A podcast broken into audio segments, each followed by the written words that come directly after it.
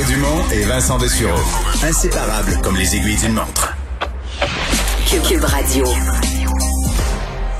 Alors, on s'attend bien à cette conférence de presse euh, qui va avoir lieu dans 45 minutes, qu'on va vous présenter en direct. On s'attend bien à voir euh, quelques régions encore, là, comme à tous les deux mardis, quelques régions changer euh, de couleur. Et ben, on n'a pas vu ça depuis très longtemps.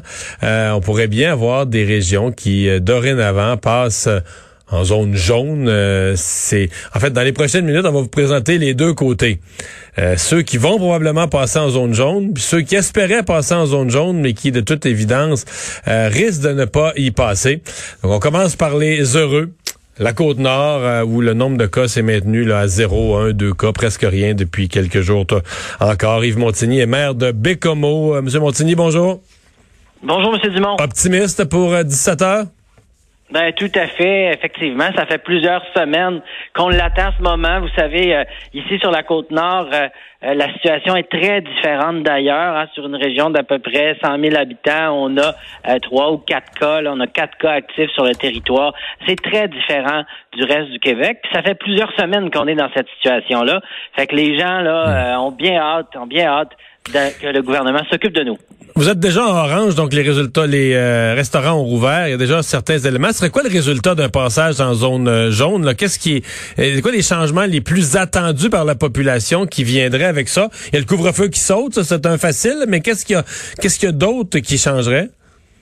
Ben d'abord, euh, les gens disaient, ben on n'est pas dans un vrai orange. Hein. Vous savez, avant les fêtes, on avait une situation euh, qui ressemble à celle qu'il y a là au niveau de euh, du nombre de cas puis dans notre dans notre communauté. Puis on n'avait pas de couvre-feu, puis on avait la possibilité quand même d'avoir certains rassemblements, là, deux familles, de se rassembler, d'aller au restaurant avec avec au moins un collègue de travail puis d'autres collègues de travail, ce qui était possible de faire tout en respectant, je dirais. Donc le plus gros changement, ça risque d'être ça, un peu, un peu de droit de se rassembler. Ben oui, c'est clair que c'est là. Puis à quelque part, on, est capable de le faire. On l'a prouvé l'été passé. On a accueilli des touristes, puis on n'a pas eu d'éclosion là. OK. Euh, vous dites qu'on n'a pas eu d'éclosion quand même, parce que je vais parler dans cinq minutes là, au maire de Rimouski, l'autre bord du fleuve là, de chez vous, un peu plus, un peu, un peu moins à l'est, mais qui euh, euh, le Bas-Saint-Laurent passait bien. Là, quand M. Legault a dit il y a deux semaines, ah, la prochaine fois, il y en a qui vont passer en zone jaune, le Bas-Saint-Laurent se pensait inclus. Et ça a pris quelques personnes, un peu d'imprudence, des gens qui se sont promenés d'un restaurant à l'autre. Euh, et on a créé des juste les éclosions nécessaires pour euh, pour pas passer en zone jaune. Ça, il y a pas un, au Saguenay-Lac-Saint-Jean, la région voisine de la vôtre, même chose là.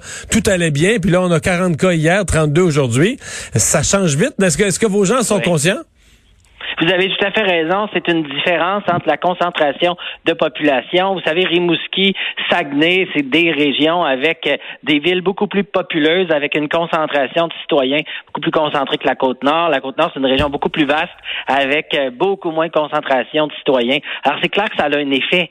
Ça a un effet. Alors, on le voit au Saguenay, là, dans les écoles, il y a beaucoup d'éclosions. Alors, il y a une situation ici aussi à surveiller, mais jamais autant que dans ces régions-là. Moi, je suis convaincu qu'il y a ça. Deuxième élément, les gens ici, puis je dis pas qu'ailleurs ils le font pas là, mais ici je le constate là, les gens sont extrêmement euh, en collaboration avec le CISP, la santé. Quand la santé publique appelle, les gens ils donnent tout de suite tous les contacts qu'ils ont eus. Puis s'ils ont oublié quelque chose, ils rappellent puis ils leur donnent. La, la, collaboration est vraiment exceptionnelle parce que les gens veulent vraiment tomber en zone jaune. Puis on se parle entre nous là, puis on se le dit. Puis moi aussi je le dis aux citoyens, gardons ça de même, sinon on va l'échapper puis on réussira pas à arriver en, jaune, en jaune. C'est important ça.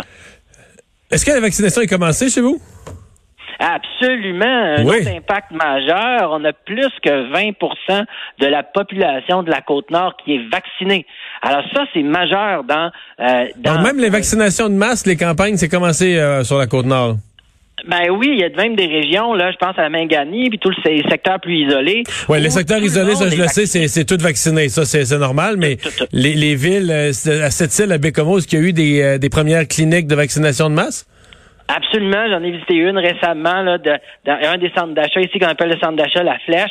C'était ouvert, je suis allé visiter, les gens euh, étaient là, les 70 ans et plus se font vacciner. On est là-dedans, cette période intensive de vaccination à Bécomo, on est là-dedans. C'est c'est la même chose.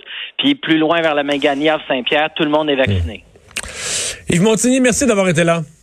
Merci beaucoup. Au revoir, bonne chance.